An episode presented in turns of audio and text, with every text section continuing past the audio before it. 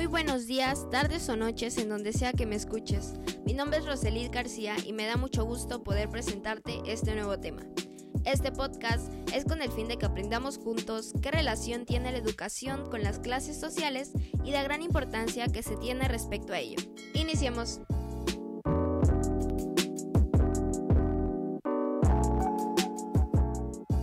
La educación es un proceso complejo en la vida del ser humano ocurre fundamentalmente en el seno de la familia y luego en las distintas etapas de la vida escolar o académica que el individuo pase, desde el preescolar hasta la universidad. Según el sociólogo Emil Durkheim, la educación se toma como un proceso de transmisión cultural de una generación a otra, es decir, de las generaciones adultas a las generaciones más jóvenes, y es un proceso social tanto por su origen como por sus funciones. Por otro lado, desde la perspectiva de Max Weber, cada clase social se caracteriza por estar compuesta de un grupo de personas con la misma o similar posibilidad de acceder a los bienes y servicios disponibles en el mercado. Es decir, las clases sociales se conocen como la agrupación de individuos en una sociedad que se caracteriza por su papel en el sistema de producción y parte de riqueza estatal de la que ellos disponen. Un artículo hecho por la compañía Software del Sol nos da los siguientes tipos de clases sociales.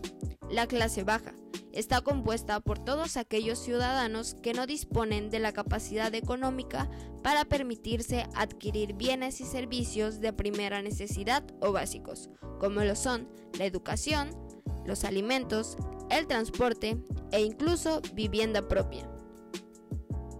Después está la clase media, las personas pertenecientes a esta clase tienen la capacidad económica suficiente como para acceder a la educación, poseer una vivienda y un vehículo propios, recibir atención sanitaria o médica y mantener un buen nivel de vida.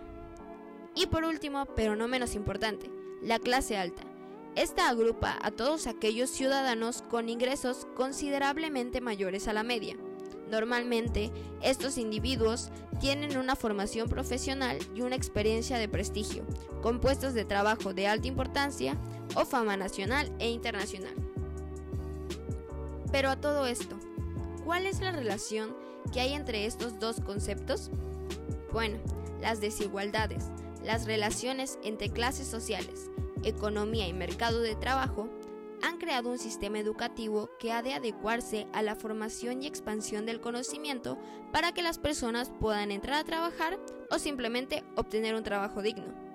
Es por eso que han surgido distintas formas de sistemas educativos acordes a las necesidades de las personas, porque en el sistema educacional siempre ha habido luchas de clases sociales. La escuela es una red de relaciones que ocurren entre los participantes y permite agruparlos en colectividades, en clases, en agencias sociales y atendiendo a las múltiples variables que intervienen. Y así, según la clase social a la que se pertenece, el grado de expectativas respecto al alumno es mayor a medida que subimos en la escala social. Esto nos dice que la clase social a la que pertenezcas sí afectará tu educación y de Alfonso Márquez, investigador del Centro de Estudios Andalusos, nos afirma que la clase social o estatus socioeconómico es la variable fundamental a la hora de explicar el logro educativo. Entonces, se puede decir que las escuelas no solo deben limitarse simplemente a transmitir de manera objetiva un conjunto común de valores y conocimientos, sino que también debería implicarse junto con las familias en el desarrollo de los niños y niñas, adecuándose a la clase social de cada uno, solventando las desigualdades y preparándolos para la inserción futura en la sociedad laboral. Creo firmemente que la educación debería ser igual sin importar tu clase social. Sin embargo, como hemos visto, las clases sociales importan hasta en la educación merecida. Espero que te haya ayudado a reflexionar. Mi nombre es Roselit y estoy muy feliz de que hayas compartido este tiempo conmigo. Hasta la próxima.